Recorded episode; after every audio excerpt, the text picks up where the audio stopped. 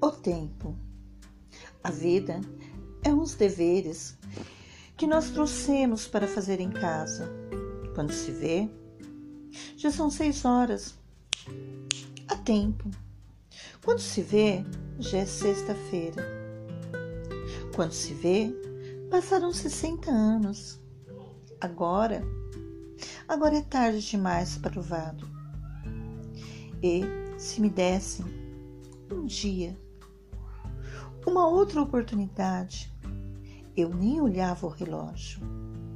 Seguia sempre em frente e iria jogando pelo caminho a casca dourada e inútil das horas.